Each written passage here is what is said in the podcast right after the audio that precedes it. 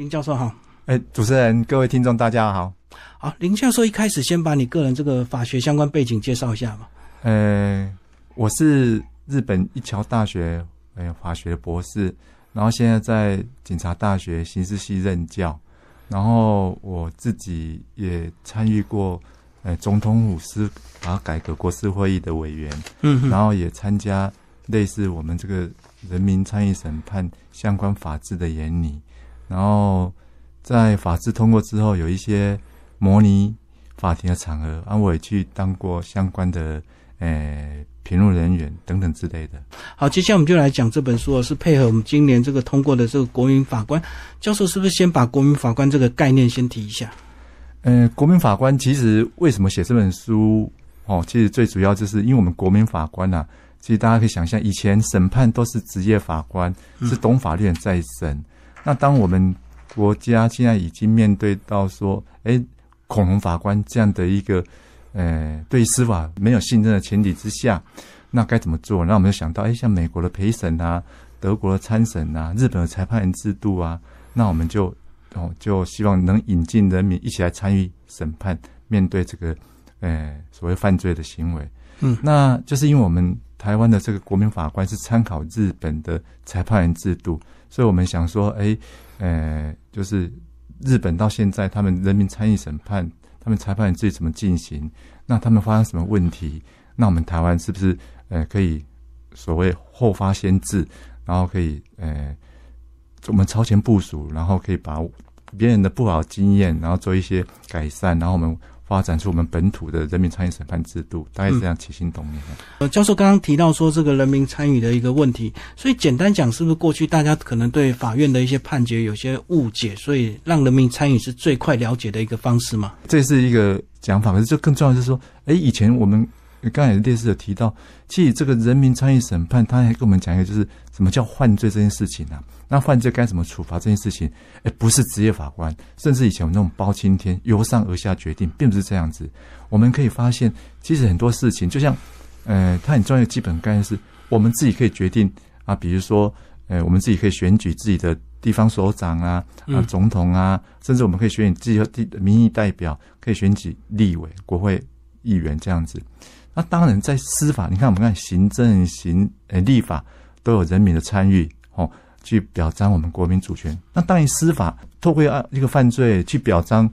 个案的公平正义，那这是我们参与司法的一个很重要的表征啊。所以最主要是强调，就是说，哎啊，原来呃这些犯罪或者要怎么处罚，其实我们人民。可以一起来看，这是我们人民可以决定的。我们应该可以看得懂，我们可以自己决定的。嗯，可是我相信，在这个法案推动，一些职业法官应该会反弹吧？呃，他们应该会认为说，我这个做多年的专业的法官素养，怎么让一般平民老百姓完全不懂，还要参与判决？呃，这其实各国都一样哈。那我在呃，因为我自己的留学经验，刚好在日本念书的时候，日本刚好在推着人民参审的这样的一个司法改革。可是我们想见呢，这是。某种程度好像是跟刚才提到，以前都是觉得哎由上而下跟专业人分权，对，那他们当然不太愿意啊。嗯，可是我观察到我的研究也也也也可以看到，就是说，哎，其实这些职业法官，他当他走到跟人民接触时候，他会发觉，哎，很多之前没有想到的，甚至他觉得，哎，哎，我们讲一个最极端的例子，以前判死刑，或是我们现在很多死刑没办法执行，那可能那是。哦，是职业法官自己判的，嗯，那个正当性，那说服力不够。可当我们这个死刑判下来之后，是来自于人民的代表，然后他决定这这应该刚刚有这刚刚死刑的话，那我们会想见那个正当性，或是我法官跟这人民一起来审这个案子，我想我可能，呃，那个底气啊会更足。哦，所以重点就是它的正当性，它的人民的授权，我想是很大的，呃，差别哈。所以刚刚教授提到两个点，第一点就是可能人民的一些观点有时候会哎意外刺激到一些法官，他可能没有想到的一个地方。那第二点呢，如果真的遇到这种死刑的犯，有时候这个这个名气可用啊，是不是这样子？呃，也不是，比如说可以让我们这个哎，这个是人民选出来的某种一个机制，选择机制选出来的，那他后面所彰彰显的是人民的法感，或是人民的一个呃意识意志。那说实在的，嗯，等一下，如果是我们再跳，那即使我们现在有三级三审，可是当我们一审是人民的决定，二审的职业法官，我想他可能不太轻易哦，可以去哦去做撤销或改判。我想这个逻辑就是啊，要尊重民意的选择了。嗯嗯嗯，所以它是一个良性的一个这个互动。对对对对对。好，接下来那个教授是不是就把这个书啊？其实我们等于是区分四个大类别，对对对，再挑一些日本的案例来跟大家分享。是是是，嗯。那我这本书其实大致上可以，我希望大家能知道，哎，什么是犯罪？那什么是审判？第三个就是，哎，什么叫量刑？嗯，那什么叫死刑？那更重要的是，哎，我们从来不知道哈，一个生命或是一个相对的它的剥夺，所谓死刑的分量，它的重量，让人民参与审判，他可以直接去面对什么叫生命？嗯，哦，那什么是生命的重量？嗯，哦，那甚至我们常常听到，哎，台湾常常之前报章媒常看到，哎，呃，求其生而不可得，那个逼不得已，那啊没有办法的办法，到底是什么一个一个概念？我想很难得，就是可以透过人民参与审判去看一下，为什么哦，死刑是什么，生命权是什么？我可以让大家一起来思考这个问题。哦，那如果我们再把这个问题，嗯，大家再想，呃，再想想，就是说，以前我们对我赞成死刑。我反对死刑，或是我没意见。可今天我们可以让你哦，大家可以想象，以后是人民参审，一个活生生的人，跟我们一样，都是人生父母养的被告，站在你面前。当你下死刑判断的时候，他会抓去枪毙的。哦，所以他会逼着我们去想象一下：哎，什么是生命？哦，什么是死刑？那什么是哦没有办法的办法？要处以极刑，我想这个是让我们比较具体，然后比较有资料。哦，那我们可以刚才提到，呃，什么叫审判？就是他让你看最原始的、最真实的第一手的资料。嗯，那这些不是道听途说，不是媒体报道，或是耳闻，那就现场看到最真实的证据。那这样的证据到底能不能判有罪？能不能判死刑？我想这个是。我们这本书的最主要的想跟大家分享的一些概念，所以这样讲就会造成那个判决之后会引发更多的讨论。为什么这么多数的国民法官会这样子判？其实对我们这个台湾整体的国民的法学素养是有提升的。呃，对对对，那更重要就是说，大家参与这个审判之后，不是说我我做公益哦，不是来法庭做公益哦，虽然他有领嗯日费啊、旅费之类，那也是呃帮大家哦，刚才提到就是说。参与一个公众的事务哈，对。可是更重要是，呃，我的发现就是说，呃，大家参加这样这个活动，他回到他的工作职场或者他原本的生活领域，他会把这样经验会对他个人的人生有些回馈的，会分享出去。对对对，然后把说，哎，我看到的，比如说我们上礼拜新北地方法院有一个家暴案件，就欺杀了先生。对。那哎，怎么会一个结离好几十年的？哦，夫妻为什么太太会下这个毒手？哦，其实我觉得你可以看到很多东西，可以看到很多东西。我想这个不是那么单纯的说啊，杀人者死，或是杀人者一定要判死刑、无期徒刑、死刑，不是那么单纯，可以让你去看到很多很多背后的一些人生的一个转折，或是人生的一个诶陷阱这样子。好，为了衔接这个国民法官这样的一个到来，那其实，在书里一开始就提到，原来检察官也要做一些准备。检察官在起诉的一些相关的内容，要尽量直白，对对对对，让大家比较看得懂。哎，对啊，其实这个就是以前我们常常讲的。我有时候恐龙法官的或者恐龙判决，很重要就是我们不太清楚他们在讲什么，他们在想什么。对，好，那刚才讲的就是除了。哦，人民进到法庭里面看到直接的证据，可能更重要就是我在现场，我在法庭里面，我看得懂，我听得懂。嗯，对。那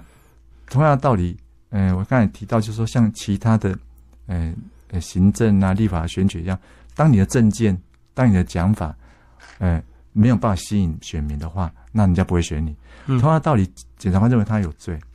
那律师、辩护人认为他没无罪，或是不应该受到重刑，他们就把自己的哦。呃，就主张这种有罪无罪的主张等等之类的，跟民众直接去诉求。嗯，好，我想他势必要让你听懂，对，是而且不仅让你愿意听听得懂，而且要赞成我意见，你才投我一票啊。对，好，所以我是觉得啊，这个就是一个这样的过程，所以不是刻意要降低哦啊什么讲一个比较直白的话，可能更重要是他要想办法让这个让人民，其实这些民众其实某种代表我们一般的民众，嗯，哦，就国民法官，然后让他们听得懂，然后愿意相信我讲的是真的，或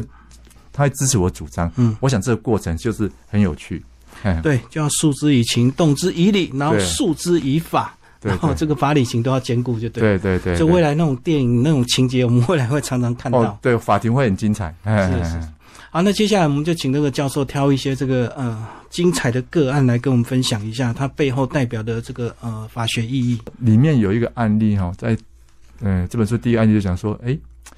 我们台湾也常最近，比如说对小孩子的或是儿童的权益。很很很关注哈，对。那日本曾经发生这样的案例，就是说，哎，呃，在某一个冬天的晚上，哦，那一个呃同居的呃父母亲，对，哦，按下手把另外一方的前任的哦，呃前任生的小朋友把他虐待，嗯，甚至呃，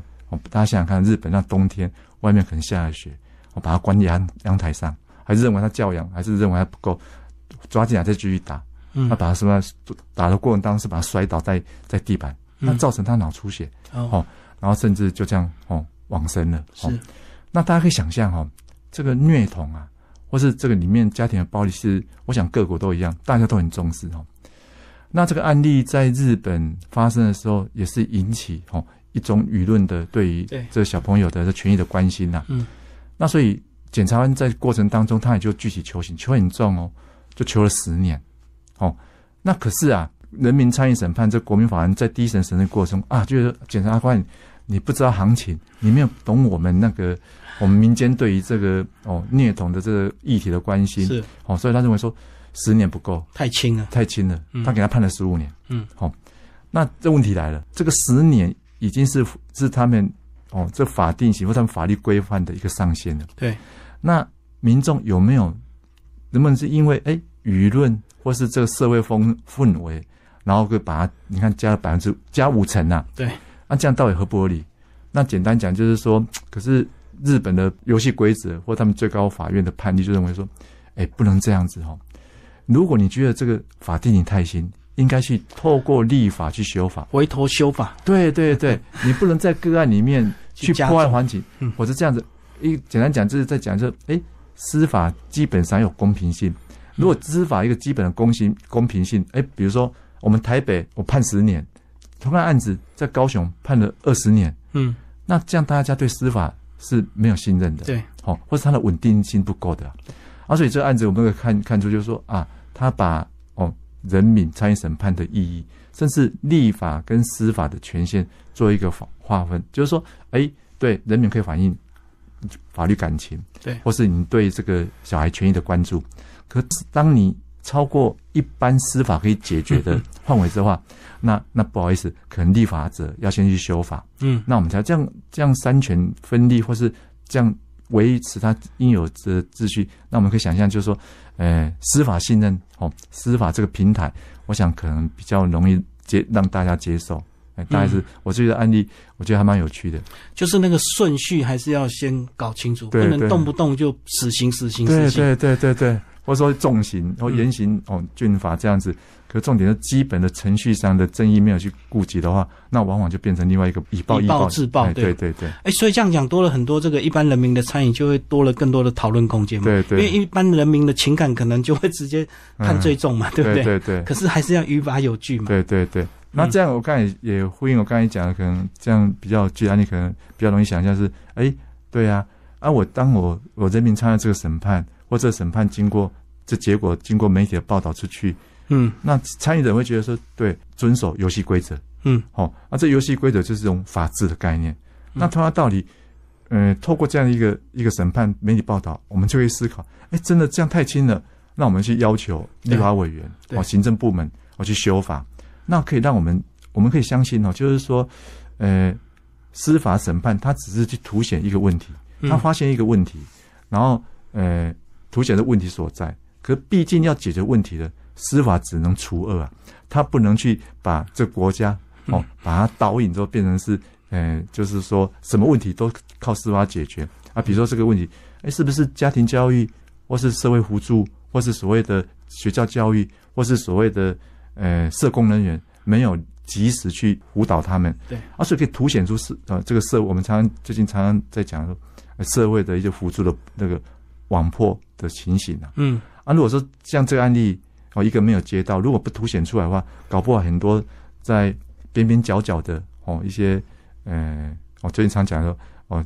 社会苦人多了哈，很多辛苦的人的一些问题，我们没办法帮他解决。嗯，哦，大概是这样一个逻辑。那里面也有提到一些无罪推定的这个原则，那也有一些案例说明。所以，身为一个国民法官，如果那个证据不是很具体直接，他也是不能因为他的感情，嗯，就贸然的这个直接判刑，对不对？对对啊，现在我们常常讲，哎，无罪推定，无罪推定，那大家觉得好像很深很抽象。而且我们这边也介绍一个叫哦大阪母子杀害事件哦，嗯就是在讲，哎，无罪推定怎么适用哦。对，而且大家不要想的很难哦。所以无罪推定就在讲的是啊，大家就事论事，哦，嗯有多少证据讲多少的话。那其实这个如果稍微介绍一下他的案情，大概就是公公啊。其实大家可以看到，其实我们这本书会呃希望所谓事件不就是透过故事哦，每一个案例都是一个社会的一个故事，一对个一个环境或一个呃生活的一个呃写照哈。然后这个案例在讲就是说，事实的话，是公公可能跟呃觊觎哦媳妇的女色哦，嗯嗯，然后这过程当中可能呃这个自己的儿子啊也不争气啊，在外面欠钱，然后公公也帮他解决嗯很多事情啊。这对夫妻啊，哦，公公认为说你们年轻不懂事，我帮你做这么多事情，为什么你们还没有好好的哦，呃，呃，就是跟他跟他还是发生很多争执啊，所以他们这过程当中，就是这个媳妇啊，某一天就在家里面哦，跟他的小孩子被杀了。嗯，但是嗯被杀之后，那个人犯呐、哦，呃，还放火要去湮灭证据，把哦这房子烧了。是，好，那那警察哦，侦查机关在搜搜索过程当中哦，除了掌握出哎公公跟这个家庭处的不好，让他们搬出去住，嗯，然后公公哦也也也好像跟媳妇有些情愫这样子、嗯哦，哦，对对对，他就是一觊觎哦媳妇的就这样的一个情况，然后再重点就是哎案发当天有有有证人作证，哎公公的车子在附近嗯。被看见，嗯，或者公公的人影哦，好像在附近的哦便利商店有被看到。然后最关键的是啊，案件发生之后，然后监那个侦警察监监视人侦定人去发现，哎，有一个烟蒂，这烟蒂啊，哦，他们家呃住二楼，啊，这烟蒂是在往二楼的那个楼梯间的烟灰桶里面，嗯嗯。按这个烟蒂去做鉴定之后，发现这 DNA 是跟公公是一样的。对，好，那问题来了，就说，哎，对呀、案发当天有看你的车子在附近，哦，阿玛夸利公公里亚罗拉瑟，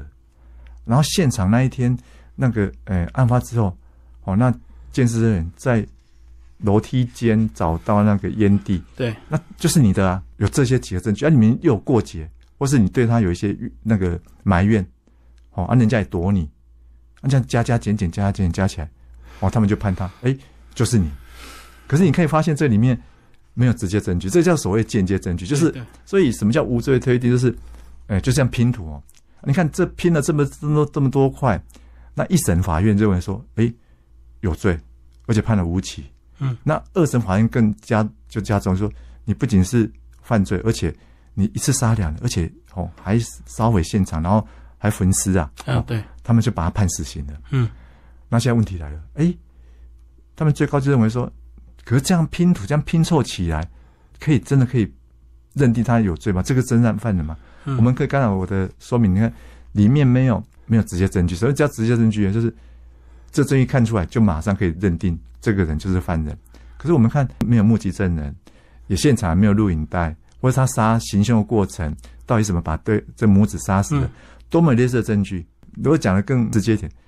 那房间发生什么事情？那个第一现场，那个房底里面发生什么事情？没有证据，对，都是周遭周周围的证证据去拼。嗯啊，所以就是说，能不能哦，呃，大家都玩过拼图哦，啊，这一百片哦，这一百片的拼图，我们只有哦五十片或是七十片，可是七十片的拼图，它都不是关键中间那个哦，都是边边角边边，角角的。嗯比如说，我们想原本想偏一个蓝波，可是蓝波那那个头下没有出来，嗯，我们只看到肌肉，哦，那肌肉或是他的拿的拿的他的拿的武器或他的服装，可是他这个脸最后是蓝波吗？不不晓得，不一定。对，哦，所以就是这样，就是说，那这个就是所谓的无罪推定，就是当我们这拼，哎，有五六三十指向你，可是拼起来，我看起来好像是不是杀人罪，甚至要死刑那个图像不是很清楚的时候，那这个就是无罪推定的概念了。哦，嗯，按简单讲是，哎，那我们呃从量来看，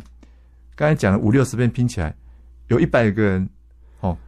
有只有五十个人认为他可能是他，嗯，这个辩护人有一个很强烈的辩解哦，他说那个不是哦，虽然是你你案发当天呢，呃，那个烟蒂拿回去鉴定，